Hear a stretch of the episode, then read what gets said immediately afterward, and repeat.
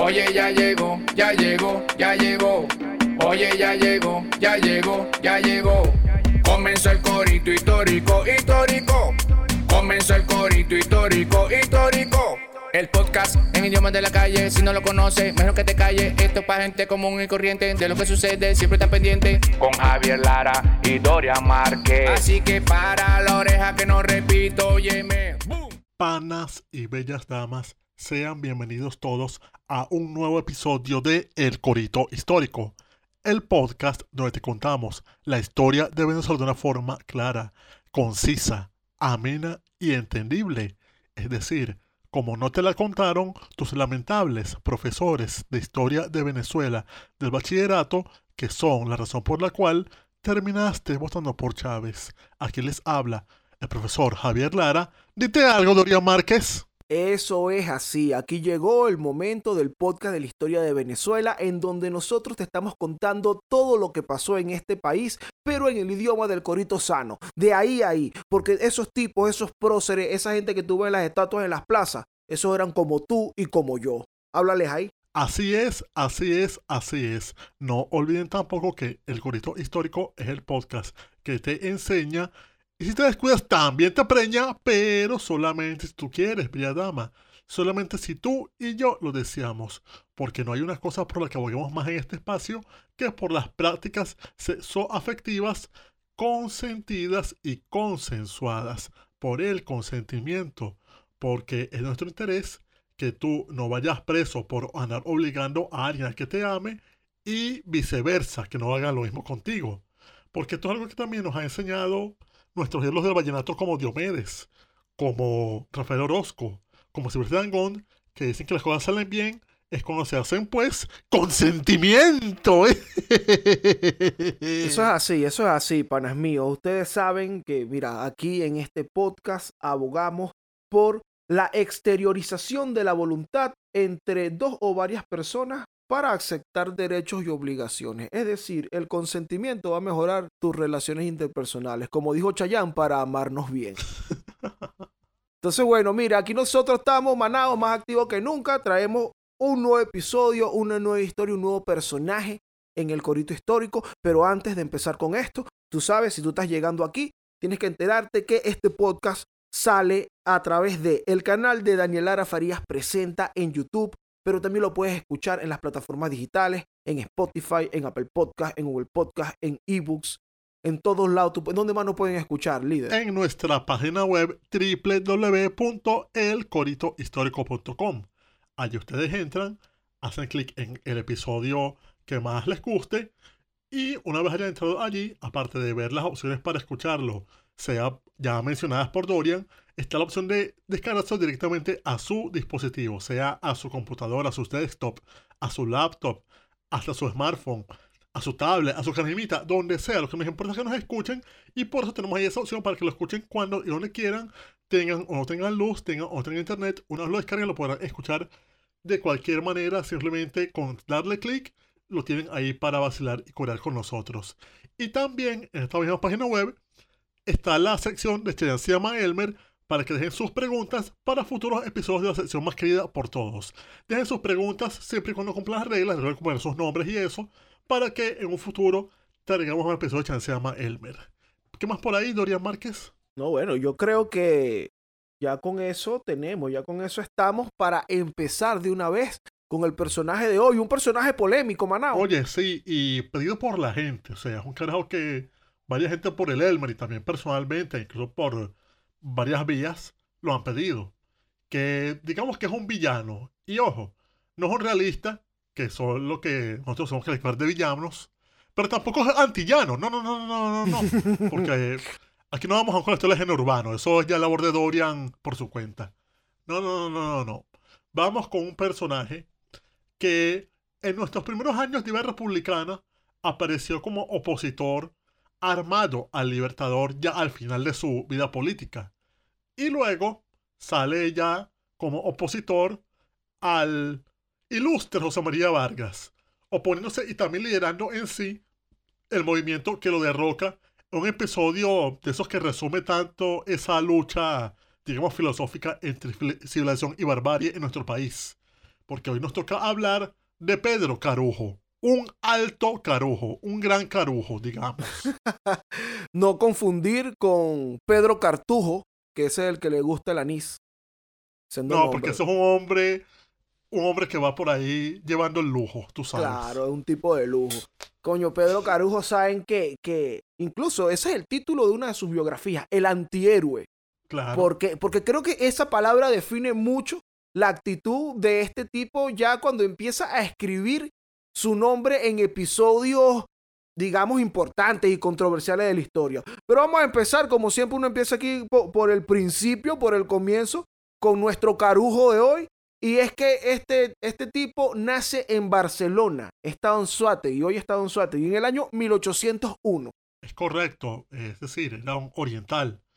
Y tiene unos orígenes bien curiosos porque su padre es español, canario. O sea, es originario de, las islas.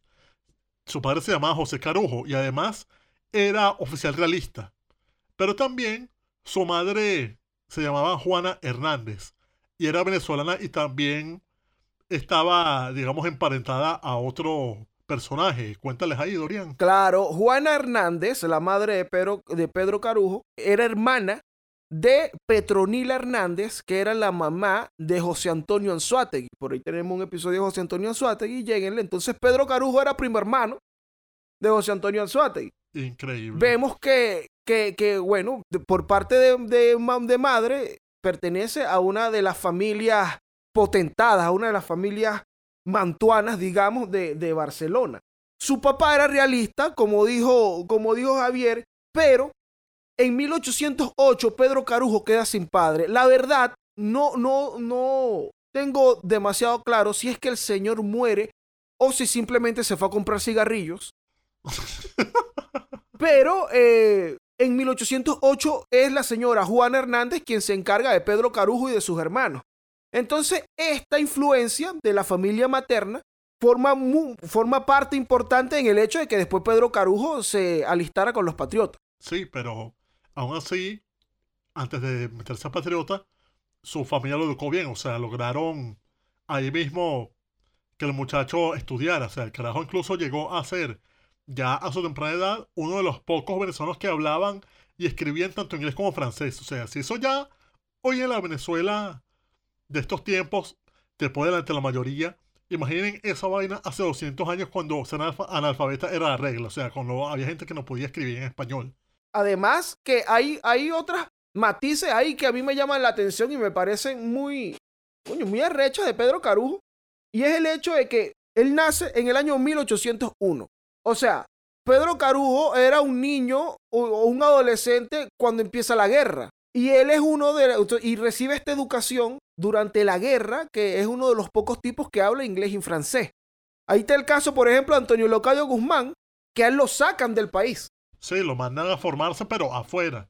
En cambio, Carujo, o por ejemplo, otro caso, el de Fermín Toro, se forman en Venezuela, adquieren todos esos conocimientos estando allá. O sea, una cosa que, digamos que con las uñas, pero lo logran. O sea, quizás es tan loable como aprender afuera. Sí, es verdad. Y bueno, Fermín Toro es otro ejemplo de eso, de, un chamito que creció en la guerra. Eh, y bueno, y estuvo estudiando cosas quizás como para escaparse de, la cuestión, de todo el peo. Pero fíjate que, Pedro Carujo recibe esta educación esmerada y todo el asunto. Pero, como venimos diciendo, él crece durante los peores años, de, los años más crudos de la guerra de independencia. Entonces, tenemos, por ejemplo, el terrible año 14, con un Pedro Carujo de 13 años, en donde Boves va a tomar el oriente del país. Oye, ver esos horrores, o sea, algo que ninguna persona debería ver, por imagina verlo en los ojos de 13 años. Claro. Entonces, fíjate que durante esta inmigración oriente que se da, hay un, hay un tema ahí importante que es que en Oriente también, o sea, desde Caracas se dio una inmigración oriente, pero en Oriente también se dio una inmigración. Que fue porque las personas que lograron salvarse fueron a parar a Margarita. Ah, claro, como lo comentamos en, en los episodios sobre Arismendi y y, Luisa Cáceres. Luisa Cáceres es un caso de esa familia. Claro, ella venía de Caracas, pero terminó en Margarita. Pero en Oriente, las familias eh, muchas de las familias adineradas, adineradas de Barcelona, de, de Cumaná, fueron a parar a, a Margarita. Y Pedro Carujo, o la señora Juana Hernández, con, con su hijo Pedro Carujo y sus demás niños, fue a parar a Margarita. Y él se cría como margariteño desde los 13 años. Ah, o sea, el muchacho llegó ahí y obviamente degustó el carne de prima. Exactamente, él probó la carne de prima ya, podríamos asumir eso. Porque además llegó bastante joven como para impregnarse bien de toda su cultura. Por lo menos sabía lo que era el piñonate. Entonces, bueno, crece, pasa Pedro Carujo su adolescencia, digamos, allá en la isla. Y es en el año 1819, cuando él tiene 18 años, que se une al llamado Batallón Orinoco, que estaba a las órdenes de José Francisco Bermúdez. Ah, ok, sí, empieza como ya cuando la zona de Angostura es el territorio controlado por los patriotas. Empieza ahí a unirse a este combo y a participar directamente en la guerra contra los realistas. Exactamente. Eh, eh, esto es el año 1819. Digamos que Pedro Carujo empieza a escribir su nombre en la historia en el año 21, que es el año de la batalla de Carabobo. Mm, sí, como estaba bajo Bermúdez, según chequeo por acá en las fuentes que he consultado, él estuvo en la, la diversión que hizo Bermúdez previo a la batalla de Carabobo, o sea, la distracción por la cual lleva a que un, un buen contingente de las tropas realistas se vayan por ahí a pajarear, mientras que a Miguel de la Torre le daba unas patas por culo en Carabobo. Exactamente. Eso, eh, eh, eh, como él formaba parte de un batallón que estaba a las órdenes de Bermúdez, bueno, a Bermúdez lo encargan de hacer la, la diversión para distraer a los realistas. Y allí estaba Pedro Carujo. Y digo que empiezo a escribir su nombre porque literalmente está, pues. hay un parte de guerra que escribe el 16 de junio Carlos Sublet como, creo que su, su cargo era de, de, jefe de Estado Mayor donde él le está diciendo, bueno, dándole la, la, escribiendo el parte de guerra y dice que el general en jefe, o sea, Bermúdez, el que estaba al cargo de, de las operaciones, eh, le manda a recomendar especialmente a un grupo de oficiales. Y ahí menciona al aspirante Pedro Carujo por su especial arrojo y valentía. Ni siquiera era soldado raso, o sea, apenas aspirante. Era un aspirante. El muchachito ahí, el, el que el que lleva y trae las cosas. Ajá. Y ya lo está recomendando como un tipo serio. 20 años, claro, lo mandó a recomendar a Bermúdez. Mira, anótame ahí al carajito este. ¿Cómo que te llamas tú, Pedro? Anótame ahí a Pedro. Tal Pedro Cartujo. No, es Carujo. Ok, Carujo. Suble escribió la vaina. Y bueno, ahí, es, ahí aparece, digamos que es de los primeros registros que podríamos decir de Pedro Carujo en la historia, en la historia de la independencia. Ya para el año 23, esta valentía, este arrojo del que hablan, lo había llevado a capitán. Imagínate, o sea, ascendió meteóricamente. Y efectivamente como capitán el carajo, o sea, vio combate en nada más y nada menos que la toma de Maracaibo, o sea, la batalla que, que firmó realmente la independencia de Venezuela. O sea, el carajo combate aquí y lo hieren. Claro, incluso se va con una herida ahí. Eh, eh, él estaba ya a las órdenes del general Manuel Manrique. Y este tipo también escribe en su parte de guerra. Mira, ese carajito Carujo, ey, ¡Ey, está picante! decía Manuel Manrique, decía Manuel Manrique. Y bueno, recibió su herida y luego él va a parar a Nueva Granada. Él llega ya con el grado de sargento mayor, entiendo. Sí, y aquí es donde yo siento que, o sea, el carajo tiene una carrera militar envidiable, rápida y meteórica, ya con decoraciones y de hechos heroicos. Son un tipo que ha derramado sangre por la República. Y aquí es donde empiezo a pensar, o sea, ¿qué pasó con él? O sea, ¿cómo es que se volvió ese personaje que es sinónimo de cosas chimbas? Pues bueno. ¿Quién te hizo tanto daño? Exacto, aquí creo que es que parte del tema. O sea, el pana, después de la batalla de Maracaibo, se va a Bogotá. Pero ojo, él no fue a Bogotá que se a joder, que se a robar, nada de eso. Él fue a Bogotá porque él quería estudiar. Y Bogotá era el centro intelectual para el mismo panorama de Gran Colombia. O sea, donde estaban los colegios, las universidades series, todo eso. Tienen que ser intelectuales. Y bueno, él se va para allá. Y resulta que el pana tiene interés por las matemáticas y la geometría. O sea, para mí eso es rechísimo. O sea, son varias que yo no estudiaría. Claro. Y el carajo dice como que, coño, aquí yo puedo aprender algo bueno. Y se mete a estudiar esa vaina. Relajadísimo. Sí mismo. Entiendo que él le daba clases eh, el fraile franciscano Tomás Sánchez Mora, quien sería un importante aliado de Pedro Carujo, porque bueno, a veces uno tiene amistades que lo pueden sacar a uno de un peo al menos durante un rato, pero ya más adelante vamos a ver eso. Además, durante estos estudios que él estuvo haciendo, se unió a los coritos sanos, a los coros intelectuales que habían por ahí, tú sabes, coño, vamos a hablar aquí de esta literatura, de filosofía. Sí. Bueno, como cuando nosotros nos reunimos, hermano. Exactamente, o sea, nosotros empezábamos a hablar de eso y de repente, ¡pum!, tenemos a hacer el corte histórico. Empezamos a hablar de que tenemos que hacer el corte histórico. Algo así. Hablando de, las hablando de las filosofías de, de Don Omar y, y, y, las aplicaciones de las leyes de la robótica de Isaac Asimov en IVA virtual. Exacto, pero eso es otro corito que va para el futuro. Pero efectivamente, él se metió como que en la vida intelectual bogotana. Allá había gente que estaba armando sociedades literarias, o sea, la gente se ponía a leer, a disertar, clubes de lectura y todo eso. Pero también se metió como que no solo en la vida pública intelectual, sino también en la vida subterránea. Algo así. Pero ojo, nada que ver con 13 y. Ah, eso te iba a decir, que quiere fumar y no lo dejan enrolar. Bueno, eso no lo sé, no lo confirmo ni lo niego. La cosa es que cuando hablo de cosas subterráneas aquí, hablo de que el tipo se metió en la masonería. Ah, y de él sí es comprobado, masón. Sí, o sea, grado 18. De grado 18, entiendo, ah, exactamente. O sea, hay registro de todo eso y el carajo sí, alto mamazón. Pero ojo, no estoy hablando de mamazón en los bolsillos porque el pana trabajaba. O sea, no solamente es que el carajo estudiaba, que se metía en eso, no. El carajo financiaba sus coritos dando clases de francés e inglés. Y ojo, no cualquier sitio, o sea, no era que era un freelancer. El carajo tenía paga fija en un sitio importante, o sea, daba clases de idiomas en el colegio de San Bartolomé. Ah, bueno, eh, pegó bien. Claro, sí. Oye, pero estamos hablando de un muchacho de unos 24 años. Sí. y dando clases en un colegio donde salieron todos los de independencia. O sea, estamos hablando del colegio donde se graduaron Nariño, Caldas, Sea, todo eso todos esos tipos que formaron la Nueva Granada. Y es como que. Este tipo y qué profesor hay. Hierro.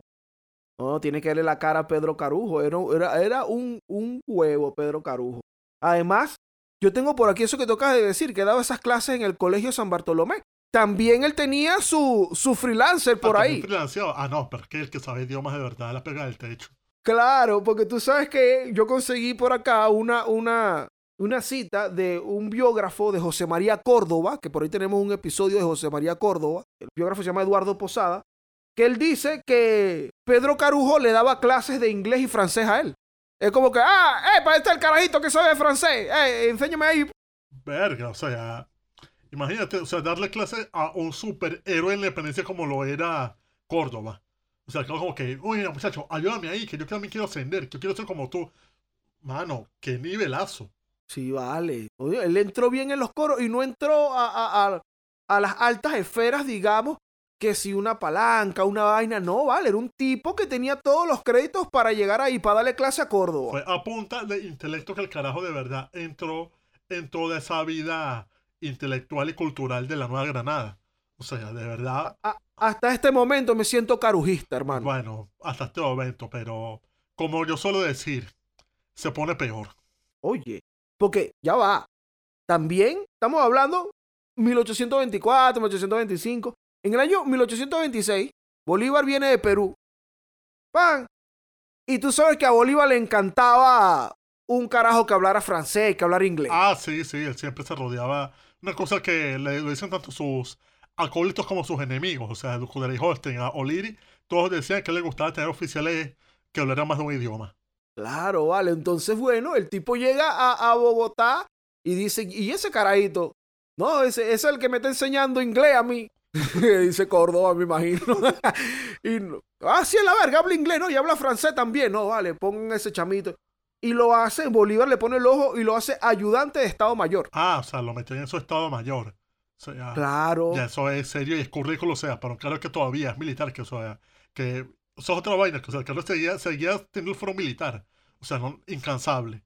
Sí. Además, luego de esto, el mismo Bolívar, mira, primer comandante de infantería, papá. Mm. Porque eres, estás, con, estás con el líder aquí. No, y más adelante, una cosa muy buena. O sea, el carajo Bolívar pensó que, coño, ya ganamos la guerra y todo eso, pero a este país le hace falta formarse, educar a la gente. Y coño, tenemos que empezar por nuestros soldados. Así que, mira, tú, Carujo, tú, o sea, tú si tú sabías enseñar inglés a Córdoba, tú puedes enseñarle a nuestros soldados cualquier otra vaina. Así que tú vas a ser el primer director de la escuela militar. Ajá. Oye, el mismo oye, Bolívar lo apreció bastante. Bueno, un tipo que sabía apreciar el talento y administrar los odios, Simón Bolívar. Exactamente. Pero sin embargo, o sea, supo ver su talento, pero no supo ver el odio que recibiría de su parte. Tú sabes que lo que entiendo que viene aquí en la historia es que durante estos años eh, viene luego el, el, tema de la convención de Ocaña y Bolívar con la controversia de asumir la dictadura. Es correcto, sí. Entonces, esto hace, ¿qué pasa? Para pa ir aquí con el problema de raíz, aunque creo que lo, lo, hemos comentado un poco antes, pero el problema de raíz es que Bolívar al asumir la dictadura suprime la vicepresidencia que está ocupada por Santander y Santander y que, wow, ¿y, y cómo así? ¿Cómo quedo yo? Y él como que quedas votado, Y- chico. Exacto, y, y Santander y Joel y, y Yolanda, papá. No, bueno. Entonces empieza a ocurrir esta conspiración de lo que llamaban los círculos santanderistas. Que eran esas logias donde estaba metido este, este carujo. O sea, toda esa gente andaba, primero, o sea, logias masónicas, pero después se metieron como en esa onda de conspiración. Claro. Entonces empieza este debate de que, mira, pero ¿qué vamos a hacer? ¿Nos vamos a quedar así? De tipo y que la dictadura suprimió aquí unas cosas. ¿Cómo, ¿Cómo vamos a hacer con este tipo? Y aquí es donde salen dos facciones.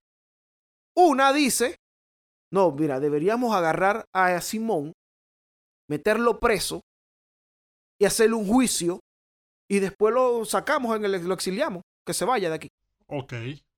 Chila ahí. Y otra facción, eh, cuando, cuando dijeron eso, sale por allá una voz salvaje que dice, mire, si lo matamos mejor, Ah, ¿Quién fue ese? vamos a ¿Quién dijo matarlo, nada más y nada menos que Pedro Carujo. Chamo, pero.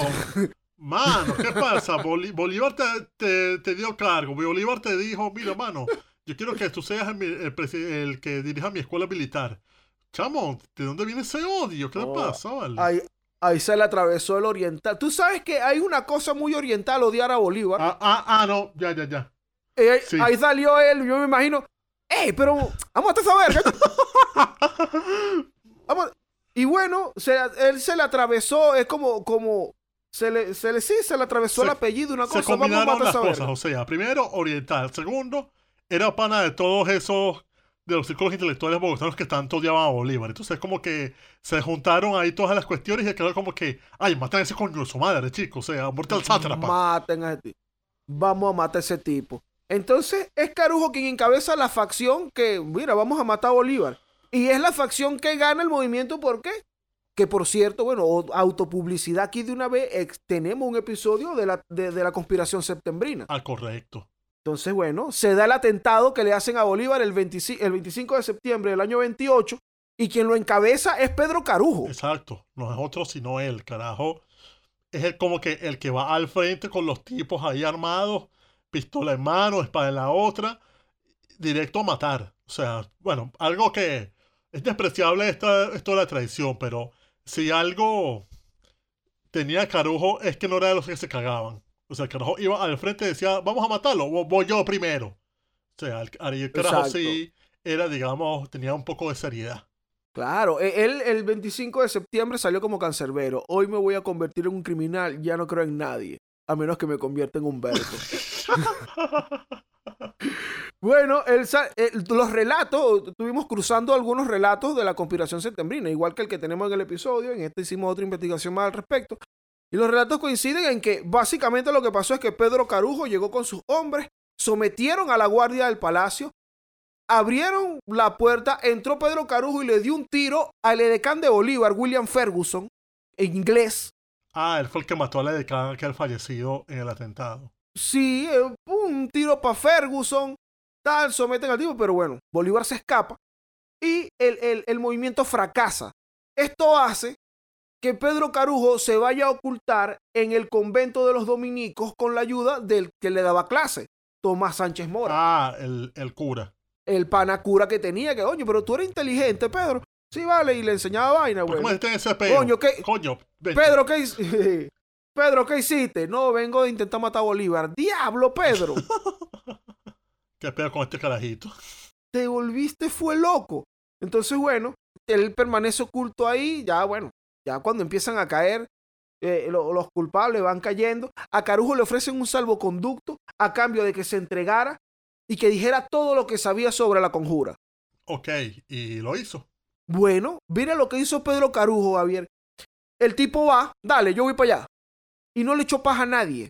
Fue para allá y dijo, sí, yo entré, intenté matar a Bolívar, entré con estos panas y mencionó a los que ya estaban muertos. Ah, oye, pero mira, dentro de las dimensiones de tipo serio, esto es muy serio, o sea, no sapea a nadie.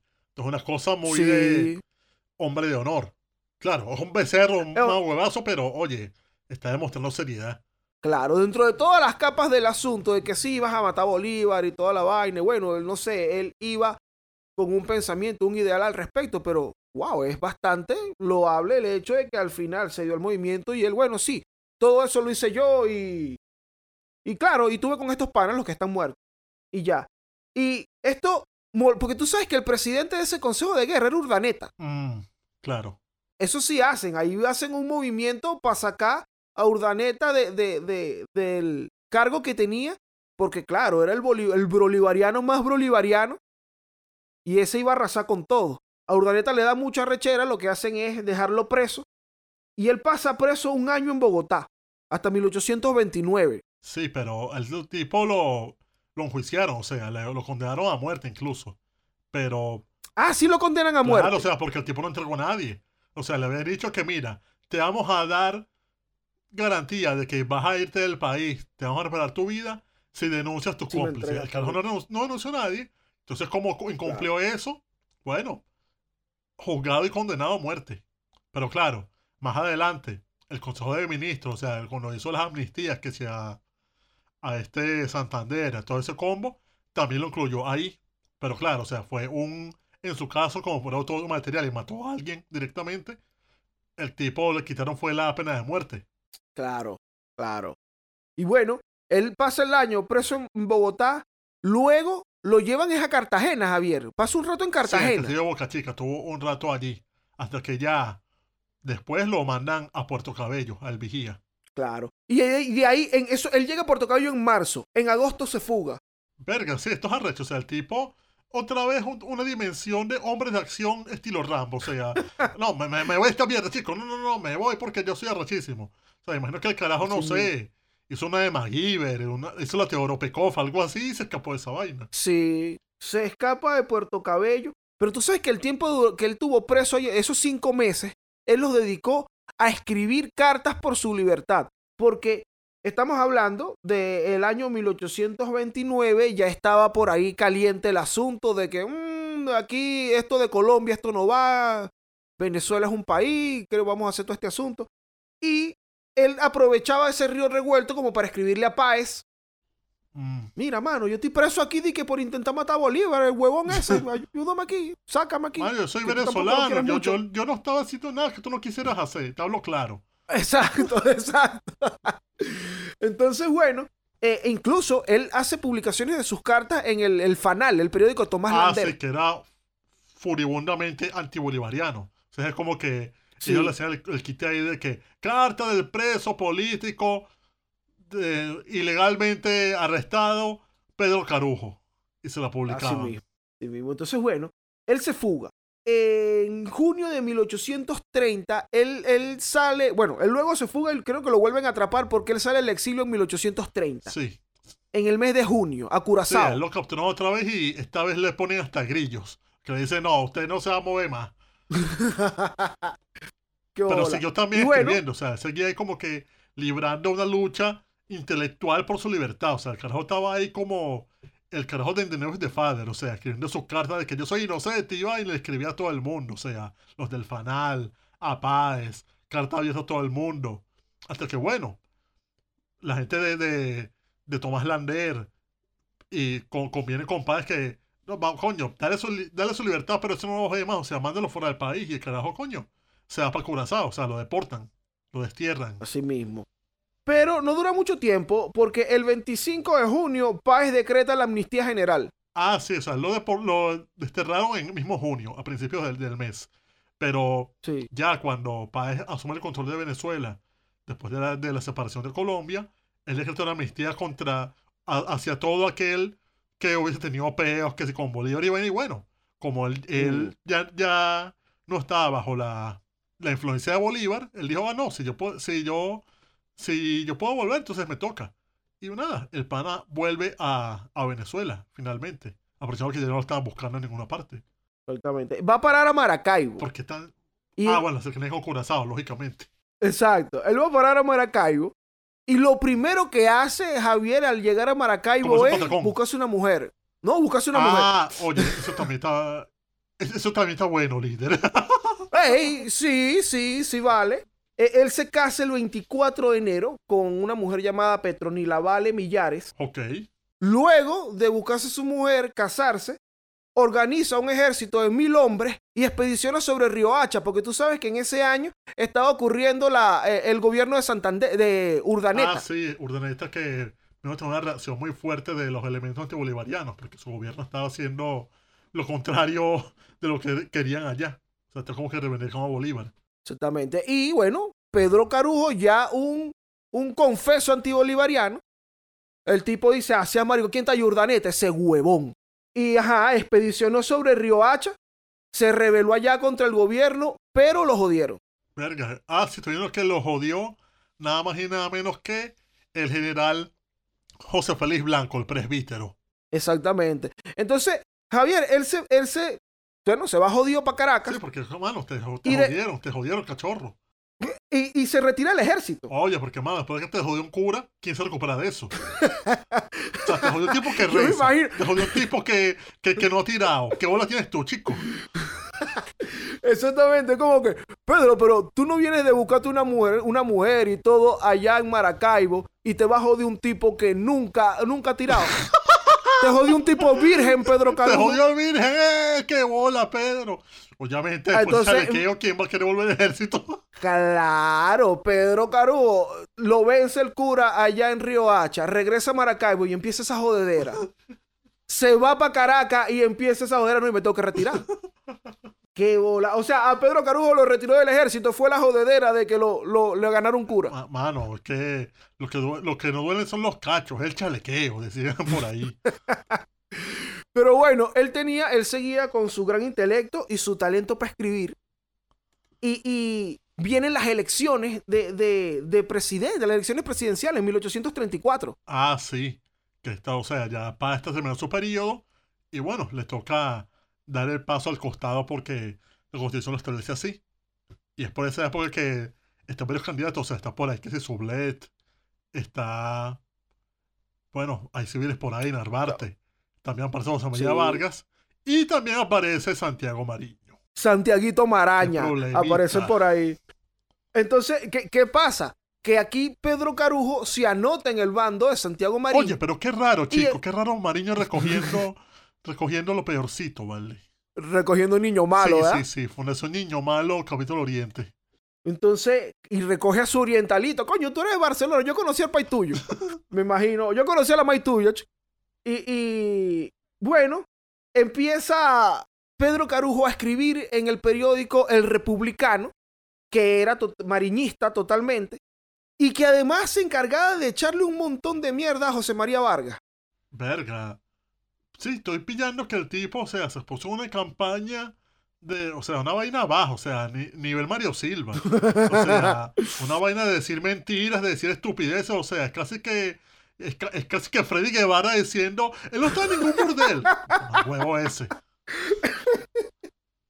Bueno, eh, eh, para, sea, para, una- para, para ilustrar más el asunto, lo que estaba haciendo Pedro Carujo era decir que José María Vargas era un realista y antipatriota. Ya va. Ya va. Coño. Le está diciendo realista y este patriota un tipo hijo de un realista combatiente. Esa- exactamente. O sea, tú me estás hablando que un tipo, hijo de un realista, está acusando al más ilustre civil venezolano de la época de realista. Estás acusando de realista a un tipo que fue representante por Cumaná ante el Congreso de Independencia. Exactamente. Eh, eh, a eso iba. Estás hablando de un tipo que en el año 13 fue preso por, por, por Francisco Javier Cerveris, por el Cancerveris. O sea, chamo, ¿quién eres tú? O sea, esto es que Damián Ali fue acusando a alguien de chavista. Coño, no sean tan caretables, bueno, vale. así se puso Pedro Carujo, ¿vale? Se puso chimbo con, con un ilustre como José María Vargas. Sabemos que José María Vargas gana la presidencia y es cuando en el año 35 se da el bochinche de la revolución de las reformas. Claro, o sea, estos tipos se alzan con algunas cosas estúpidas porque siempre fue así. O sea, ellos decían que no, nosotros nos levantamos porque vamos a construir la guerra pública, pero también vamos a separar el Estado de Oriente. O sea, si querían era alzar y punto. O sea, si querían alzar y ya no tenían ninguna razón para hacerlo.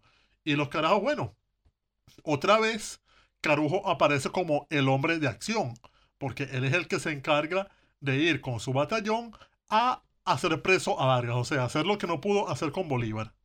Yo creo que aquí se da una situación de caldo de cultivo, de que se juntan el hambre y las ganas de comer, porque está Pedro Carujo, que es un hombre de acción que le encanta meterse en peos, y está Mariño, que es un tipo que le encanta tirar la piedra y esconder la mano. Entonces, como que, Claro, dijo como que no, él puede ser mi. Él, él puede ser mi títere. Perfecto. Él, él puede ir a dar los coñazos tranquilo por mí, y lo hizo. Él es el que aprovecha, eh, eh, el que voltea el batallón en Suátegui, se llega a la, casa presidencial y arresta a José María Vargas, y se da también ahí un clásico diálogo, ¿no? Claro, el famoso diálogo donde el carajo apresa a Vargas y le dice a Vargas, no, que usted no tiene que ser presidente, doctor Vargas, porque el mundo es de los valientes. Y es cuando Vargas, siendo el gran ilustre de, de Venezuela y del el estado que lleva su nombre, le dice, no, el mundo es del hombre justo y honrado, que es lo que contigo, ¿vale? Ah. Que- ¿Cuál valentía tuya? Si tú lo que te tú siempre fracasado. Coño, coño, vale, lo- le, le soltó una lírica pesada a José María Vargas ahí. Exacto, Lanzón. Yo no tengo culpa de tu fracaso, payaso. Como diría Calderón, coma T. Es verdad, chamo. Eh, eh, y bueno, y Carujo quiso, quiso ganarle de, mira, doctor, mira, doctor, este mundo no es para los cagados. Pero no, este mundo es del hombre justo, ¿vale? ¿Qué, qué, qué arrecho José María Vargas? Total que exilian, José María Vargas termina exiliado. Sí, en Saint Thomas. Claro, aquí empiezan lo- los conspiradores a, hacer su cosa. Entonces empiezan a constituir, a dar cargos ahí, Mariño y que no, Mariño jefe superior, estaba Briceño Méndez, secretario general. Pedro Carujo fue promovido a general eh, y jefe de tropas. Entonces que él era coronel. Ah, entonces, pero que se había retirado, coño, pero de verdad se fue para el culo aquí. O sea, como que, mano, tú no acabas de, de irte del Sí. ejército, porque vas a que ahora No, los panas general. me hicieron, los panas me ¿Qué hicieron general. Pero aquí ocurre también algo interesante en la vida de Pedro Carujo y es que sabemos que la revolución de la reforma sale José Antonio Páez a combatir la vaina y Pedro Carujo obviamente un hombre de acción. Él dice, bueno, sean marico, yo también voy a pelear. Él se lanza a pelear contra, bueno, los adeptos del gobierno y él va a pelear a Barlovento. Él va a sofocar un, una gente allí. Y cuando él está en Barlovento, él dice, bueno, pero yo estoy por aquí, porque yo no sigo por Oriente? pues?". Vamos a visitar la familia, chico. Vamos, exacto. Vamos a visitar la familia. Entonces, el carajo ya empieza a, a- a darle para Oriente. Llega a Cumaná el 20 de septiembre. Y cuando el tipo llega a Cumaná, se activan allá en el hoy estado Sucre. Y dice, mira, este, eh, y en- específicamente en Carúpano. En Carúpano dice, mira, este tipo viene por ahí. Necesitamos defendernos. Y llaman al ilustre general Francisco Esteban Gómez, que es aquel tipo que el que suelta a Arismendi. Ah, claro, Claro. margariteño, Entonces ilustre. él viene, viene Francisco Esteban Gómez, una leyenda desde Margarita. Llega Carúpano a armar la defensa contra Pedro Carujo. Pedro Carujo entra en Cumaná, llega a Cariaco. En Cariaco sigue venciendo a los hombres del gobierno. El 5 de octubre llega a Carúpano y ahí derrota a Francisco Esteban Gómez. Tengo la cita de Tavera Costa, que lo dice en su historia de Carúpano, que este sería el enfrentamiento más sangriento de Carúpano en el siglo XIX. Carajo. ¿Cuánta sangre estamos hablando? Oye, él no muestra las cifras ahí, pero él habla de que, o, o solo creo que es una comparación cualitativa que él hace allí, con el hecho de que él dice, mira, luego hubo enfrentamientos, bueno, cuando Gómez, posteriormente, él comenta unos tres enfrentamientos más posteriormente en Carúpano y dice, ninguno fue tan sangriento como el paso de Pedro Carujo por aquí. Entonces, bueno, vence a la leyenda Francisco Esteban Gómez, además que bueno, no es ninguna mantequilla tampoco. Y de ahí se va para Puerto Cabello. Dice, bueno, ya puse esto en orden, me voy. Claro, va por tu cabello porque Puerto Cabello es casi que siempre ese punto donde se pueden coordinar muchas cosas por la salida del mar y por cercanía a Valencia y demás ciudades del país. Bueno, él intenta tomar Valencia. Ah, sí. Ahí fracasa, en la toma de Valencia fracasa. Ah, eso era un sitio fuerte de, de la gente de Páez. O sea, no lo iba a lograr. Ey, es verdad, es verdad que Páez era local allá en Valencia. Lo vence el general José María Carreño. Y bueno, él tiene que volver y encerrarse en Puerto Cabello. Aquí ocurre como el fracaso completo del movimiento porque la revolución de la reforma ya Páez la controla por completo. Y nada más queda Pedro Carujo por la zona de Puerto Cabello jodiendo, como con una Ah, sí, guerrilla. a veces, a veces sale por ahí que se a joder por Tucaca, a joder San Felipe, pero es cosa de que sale, hace una escaramuza, tiene las tropas del gobierno y se escapa. O sea, está ahí una vaina de guerrilla él solo contra el mundo. Exactamente. Y bueno, eh, eh, eh, esta aventura le dura hasta diciembre de 1835. El 25 de diciembre se da un combate en Paso Real y ahí lo, le dan un tiro y lo capturan. Mm. Lo- o sea, le dan feliz Navidad, un Exacto, plomazo. exacto, le dieron su niño Jesús. Entonces a él le dan ahí su niño Jesús, lo hacen preso y lo enjuician rápido porque el tipo está grave y lo sentencian a muerte. Mm. Pero no, no, no, Pero no qué. no, no, no le llegó. ¿Qué bola cómo se escapó? No le llegó la, la sentencia de muerte, se murió antes. Ah, no le llegó el memo. O sea, Mm. fue como que, ah, me, condenaron a muerte. Pues, ¿saben qué? Yo no voy a dejar que me maten. Me muero yo primero. O sea, que hizo, hizo el Chávez. Hizo la chavistada, weón. El Hizo tipo el Chávez. Ay, soy corrupto. Agarró el país. Pues me muero. que, que solo Dios puede juzgarme. Chao. qué hijo de puta, ¿vale? O sea, qué, qué nivel. O sea, todo lo que jodió y el carajo salió baratísimo. Sí, vale. ¿Qué nivel de salvarse el mismo tipo que intentó matar a Bolívar y que puso preso a José María Vargas? No joda. Y que, que mató a un edecán. Que hizo todas estas. Mató a que- Ferguson, ¿verdad? que, que lle- llenó de sangre Carúpano. O sea, estamos hablando de un tipo que hizo un poco de atrocidades y que coño, que era detestado. Claro. Y después Y dijo, bueno, me morí.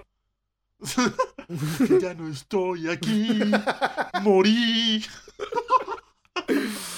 ¡Qué hola, Pedro Carujo! Y bueno, así termina la historia de, de- de Pedro Carujo, un tipo sumamente controversial, polémico. No era un cagao, no se le puede de- decir que era un cobarde, Pero sí era mal juntado. O sea, mal que juntado. Lo, mal, lo malo de él. O sea, era un tipo muy inteligente. Era un tipo valiente. O sea, que que no, no sé, achicopalaba, digamos, que, que no era de los que se cagaban. Pero mal juntado, creía que tenía razón siempre. Y oye, eso es un, un terrible defecto. O sea, creer que siempre tienes razón porque no siempre la tienes. Y bueno, tampoco vas a golpear a alguien o a asesinarlo por, no- por que te contradiga. Entonces, es como que digamos un caso donde el talento sin probidad es un azote, como diría el libertador que tanto odiaba. Totalmente. Eh, eh, Pedro Carujo es el ejemplo de eso. Un tipo, bueno, hemos comentado, muy sabio, uno de los pocos tipos que hablaba inglés y francés en el país. Tuvo una adolescencia difícil, aunque probó la carne de prima en Margarita. Pero bueno, esta es la historia de este tipo. Si ustedes escuchan por ahí Pedro Carujo, si escuchan por ahí, eh, ah, intentaron matar a Bolívar, este fue el tipo. Se escucha por ahí, no, que José María Vargas lo derrocaron. Bueno, fue este coño de su madre que, el, el que lo derrocó y lo exilió. Exactamente. Entonces, bueno, lo que nos queda de Pedro Carujo es invitarlos a que estudien mucho como él, pero eh, No sean no, como él en no lo sean demás. como él en lo demás. Exactamente. Por favor. Esa es como la enseñanza de este episodio. Pero si les gustó este episodio, no sean como Carujo, no, no se pongan en, en estas brujerías de traicionar a los panas. Y si nos están escuchando en el canal de Lear Farías, presenta, denle like a esto. O sea, no cuesta nada. O sea, solo es mover el mouse, dar clic y dan like para apoyarnos. Y si están en Spotify, Apple Podcasts, Google Podcasts, Evox y demás plataformas digitales, compártanlo para que más gente vacile y coree estos episodios de historias para los nenes, historias para las nenas que hacemos por acá. ¿Qué más por ahí, Dorian Márquez? Eso mismo. Ustedes nos apoyan muchísimo con la difusión de este contenido. Si a usted le gusta la historia, si conoce a alguien que se lo vacila, y bueno, y risas y diversión. Ahí pueden obtenerlas en el Corito Histórico con nosotros. Estamos en el canal de Daniel Lara Farías Presenta en YouTube.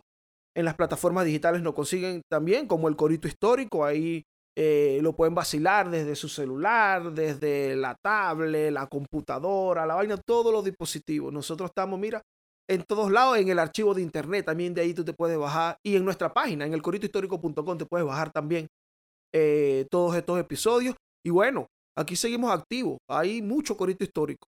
Para rato. Así es, así es, así es. Pero bueno, panas, este fue el corito histórico sobre Pedro Carujo. Me quité ya.